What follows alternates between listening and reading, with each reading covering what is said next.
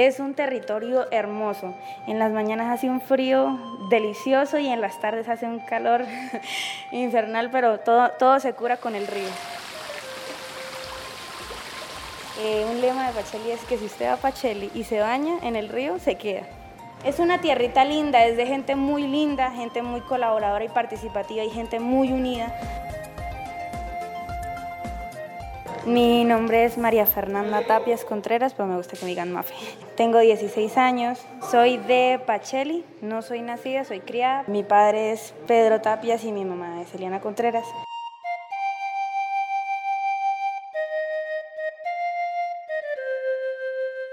Un día de Mafe eh, se levanta en la mañana, o cuando se le olvida, mi, papá me levanta, eh, a las 5 de la mañana, porque soy un poquito perezosa. Antes de irme al colegio siempre me tengo que despedir de mi mamá, si no cuando llego eso ella no se despide de mí, que no sé qué, se fue el animalito. Entonces ella sí, ella es muy cariñosita y mi papá también quiere que les dé los besos y que me despide y que me vaya al colegio con la bendición y todo. A las seis y media, bueno, hay veces estoy lista y me voy para el colegio, hablo con mis compañeros, hago tareas. Los profesores me mandan a callar porque hablo mucho en clase. Llego en la tarde, hay veces me pongo a hacer tareas, otras veces si estoy muy cansada me pongo a dormir. En la tarde me levanto y mi mamá tiene un negocio, entonces le ayudo a atender el negocio. En mi tiempo libre eh, me gusta escuchar música, ver memes, entrar a internet. Me gusta cantar, estar con ellos, salir con ellos. Los fines de semana soy catequista, entonces me gusta ir a, enseñarle a los niños y cantar con ellos. Ellos me han hablado mucho. Mi papá eh, se le murió su mamita a los 12 años, entonces él nos habla mucho de eso.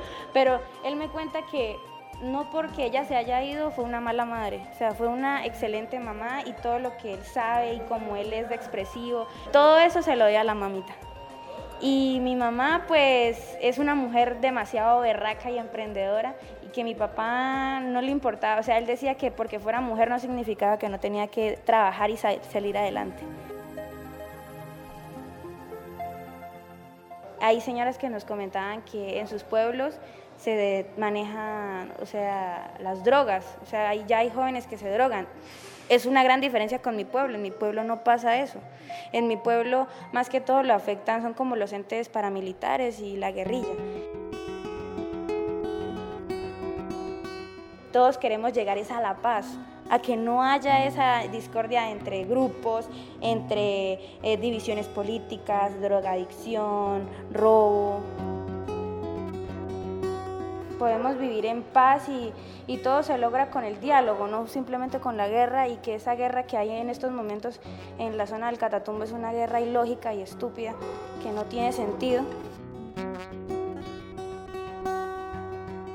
Creo yo que una de las problemáticas que tiene la educación en, Colombia es de que no educan a los padres, porque muchas veces también tenemos que educar a los padres porque creen que los valores se enseñan en el colegio y, en el colegio no se enseñan los valores, en el colegio se aprende matemáticas, español, sociales. Los valores y cómo, va a ser una persona de social, de agradable, se aprende es en la casa.